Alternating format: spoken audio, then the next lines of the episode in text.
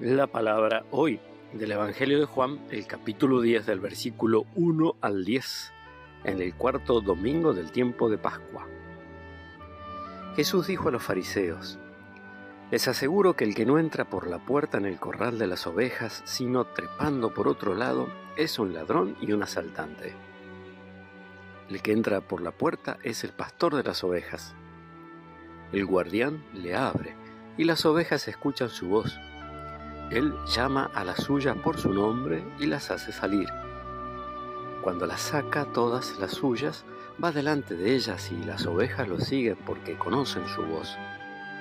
Nunca seguirán a un extraño, sino que huirán de él porque no conocen su voz. Jesús les hizo esta comparación, pero ellos no comprendieron lo que les quería decir. Entonces Jesús prosiguió, Les aseguro que yo soy la puerta de las ovejas. Todos aquellos que han venido antes de mí son ladrones y asaltantes, pero las ovejas no los han escuchado. Yo soy la puerta. El que entre por mí se salvará.